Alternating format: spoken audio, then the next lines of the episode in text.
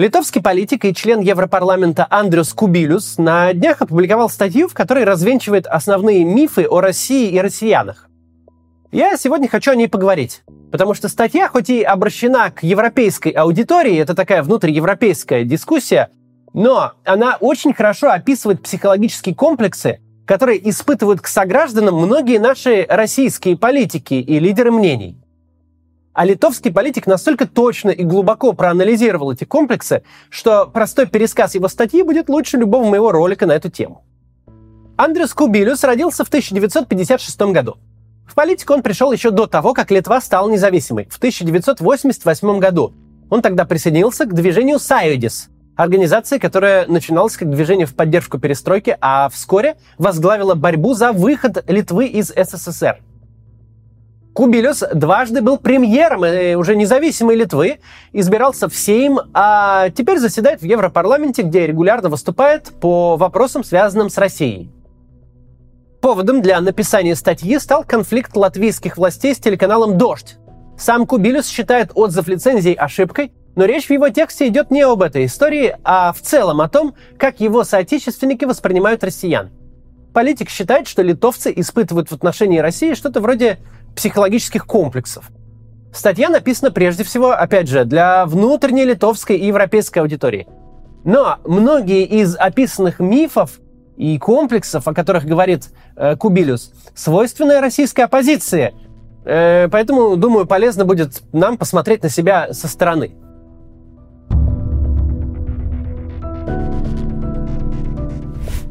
Миф номер один. Россия несовместима якобы с демократией. Кубилюс пишет, что многие в Литве и в других европейских странах уверены, что Россия в принципе не приспособлена к демократии. Страна пережила татаро-монгольское иго, потом долгие столетия существовала при царях, на смену царям пришли генсеки и потом авторитарный президент. В России никогда не было настоящего парламентаризма, системы сдержек и противовесов, поэтому хватит мечтать о демократической России, это типа просто невозможно. Сейчас часто приходится слышать такое мнение – и от российских либеральных политиков тоже. Но именно этот образ обезьяны с гранатой, с которой хочешь не хочешь, но надо как-то договариваться, старательно создавал сам Путин. И, кстати говоря, не только для внешнего, но и для внутреннего потребления. Вспомните все эти разговоры про суверенную демократию, про особый путь России, про наши духовные скрепы и прочие изобретения российской пропаганды.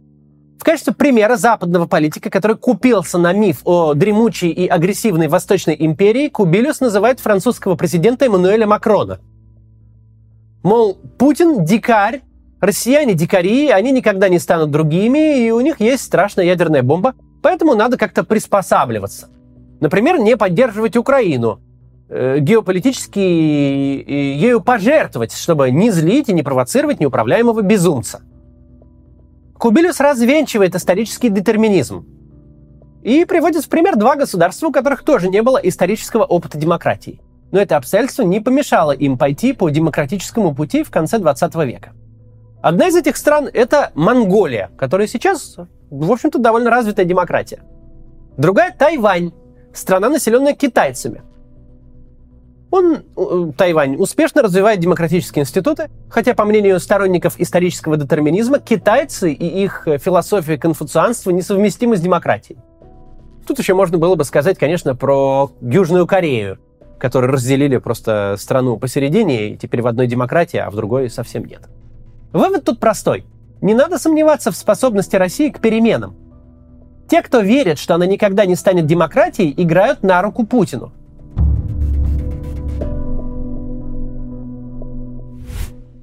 Второй миф касается самих россиян. Якобы они только и мечтают о восстановлении империи, дружно поддерживают Путина и войну с Украиной. Это темный, дескать, необразованный народ, которому пропаганда промыла мозги. У них нет и никогда не будет демократических институтов, поэтому давайте перестанем тешить себя иллюзиями относительно демократических перспектив России. С точки зрения Кубилюса, это не, не что иное, как обыкновенный расизм, ведь получается, что русские — это какая-то недоразвитая нация. Те, кто в это верят, вольно или невольно, преподносят себя как представителей народа, который генетически лучше русских. Получается, все-таки Путин наоборот. Ведь в логике российского президента именно русские являются избранным народом, что, по его мнению, дает э, ему право истреблять украинцев, вторгаться туда. Обе точки зрения, если вовремя не остановиться, по э, мнению литовского политика, ведут э, к тому, что мы знаем по событиям 40-х годов прошлого века в Европе. Кубилис вспоминает времена перестройки, когда россияне выходили на улицу не только за демократию в России, но и в поддержку независимости Литвы. Я не верю, пишет он, что такие гены можно потерять из-за алкоголя, Возможно, эти гены замазаны кистью диктатуры и э, гонений, но они никуда не исчезли. И э, когда появляется возможность, они вырываются наружу с огромной силой. Так, как это произошло летом 2020 года в Беларуси. Вот что пугает Путина. Э, именно поэтому он начал войну, чтобы пример белорусской революции и успеха Украины не заразил простых россиян.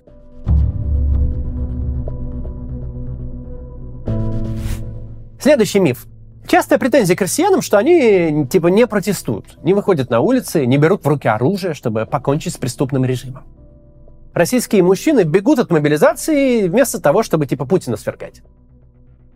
Пассивность россиян – третий миф, который развенчивает Кубилюс. Да, действительно, в России сейчас нет массовых протестов. Но ведь и в Литве их когда-то тоже не было – Кубилюс родился в 1956 году, когда Литва была в составе СССР, и протесты в ней тогда носили эпизодический характер. Да, были лесные братья, сразавшиеся за независимость после Второй мировой войны. Были диссиденты, которых сажали в тюрьмы. Был Ромас Каланта, устроивший в 1972 году акт самосожжения в знак протеста против советского режима, и его похороны вылились в массовую демонстрацию. Во времена Брежнева, напоминает Кубилюс, литовцы не протестовали против призыва в советскую армию, даже после того, как СССР оккупировал Чехословакию и вторгся в Афганистан. Более того, по его словам, в стране есть ветераны-афганцы, которые до сих пор гордятся своим опытом. Широкое протестное движение в Литве началось лишь с приходом Горбачева, когда стало ясно, что участие в политике больше не грозит тюрьмой или психушкой. А вот в современной России протесты – дело крайне рискованное – в России сейчас сажают на 8 лет за пост в Фейсбуке и травят новичком. Поэтому политик призывает соотечественников не учить россиян со своих удобных европейских диванов, прям так и пишет, как правильно бороться с диктаторским режимом.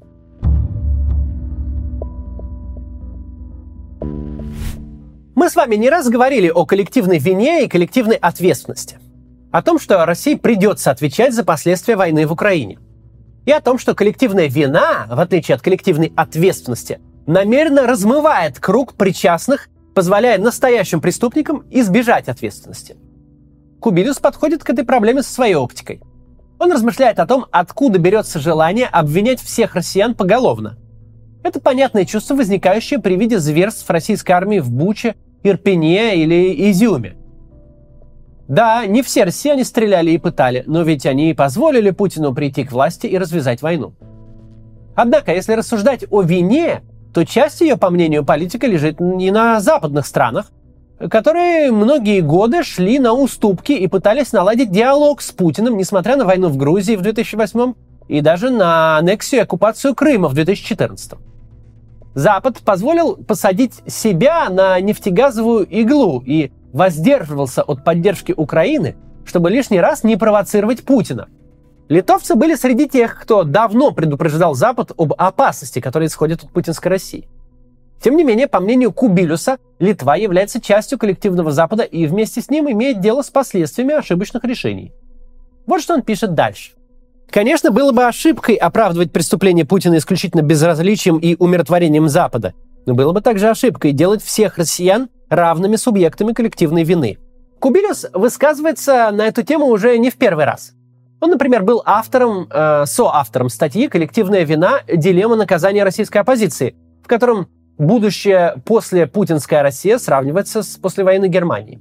Сразу после окончания Второй мировой господствовало мнение, что все немцы должны разделить вину за действия нацистского режима.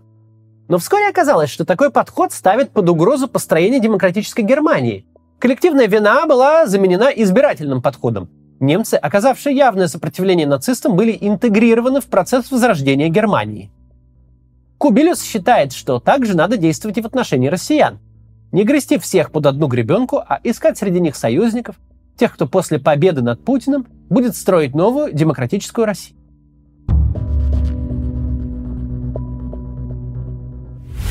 Все последние годы Россия теряла позиции на мировой политической сцене и в экономике. Кубилюс считает, что это одна из главных причин путинской агрессии в отношении Украины. Предполагается, что после падения путинского режима Россия вернется на путь демократии и начнет модернизацию, которая позволит ей стать экономически успешной и сильной страной. Но далеко не все литовцы рады такой перспективе. Им кажется, что окрепшая Россия может снова стать источником угрозы для соседей. Тут Кубилюс вспоминает недавнюю историю. Летом 2020 года многие его соотечественники считали, что Литва не должна поддерживать белорусскую оппозицию и Светлану Тихановскую, потому что Лукашенко является единственным гарантом белорусского суверенитета. Или вот Иварс Аболенч, тот самый глава Национального совета по электронным СМИ Латвии. Совет этот лишил лицензии телеканал «Дождь». В 2014 году он выступал Э, против событий на Майдане, против изменений там власти, поскольку считал, что интеграция Украины в Европейский Союз будет опасной, ведь тогда многие русскоязычные окажутся в Европе. Аболинш также заявлял, что Путин хорош для России, поскольку его авторитарное правление предотвращает ее развал, который, опять же, опасен для Европы. Когда после решения закрытия дождя ему об этом всем напомнили, он сказал, что был тогда неправ и извинился. Говоря о том, что европейцам не следует бояться сильной демократической России, Кубилюс приводит известный аргумент – демократии не воюют друг с другом. А вот авторитарные режимы склонны к военной агрессии, что мы все и наблюдаем после 24 февраля. При этом бедность и демократия плохо дружат между собой. Тут политик снова обращается к опыту Германии. Репарации, которые были наложены на страну после Первой мировой войны, привели к обнищанию, что в итоге помогло Гитлеру прийти к власти – в 1944 году предполагалось, что после победы над Гитлером Германия будет поделена на несколько государств и экономически обескровлена. Но американцы вовремя опомнились, они осознали, что обрекая немцев на бедности и лишения, они усиливают радикалов, включая коммунистов, которых поддерживал Сталин. И в 1947 году был принят план Маршалла, который распространялся в том числе и на Германию. Американцы рассчитывали, что быстрое восстановление экономики защитит демократию от сталинской экспансии – и не прогадали. Кубилюс считает, что похожим образом следует действовать и после поражения России в войне с Украиной. Для становления и укрепления демократии ей потребуется тоже что-то вроде плана Маршала. От себя тут добавлю, что в случае становления в России демократии план Маршала или активная помощь, там, финансовая Запада России не очень понадобится. Россия разовьется сама, если, конечно, не будут предприниматься специальные усилия, чтобы это развитие остановить.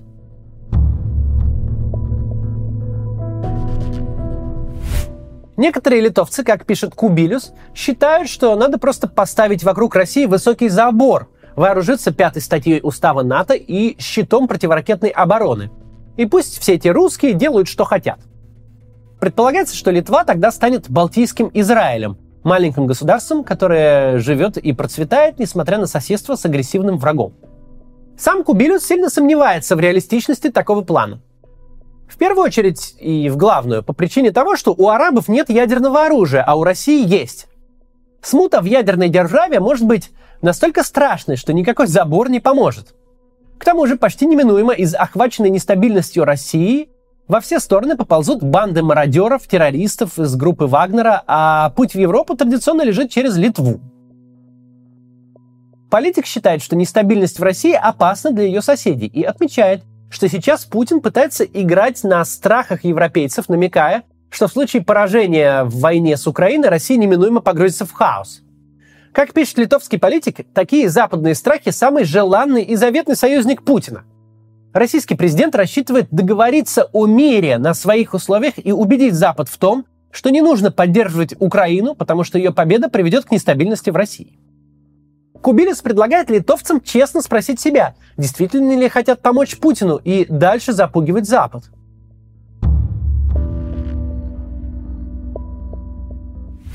В заключительной части своей статьи Кубилюс напоминает, что Литва и другие страны Балтии многие годы убеждали Запад, что путинская Россия представляет опасность.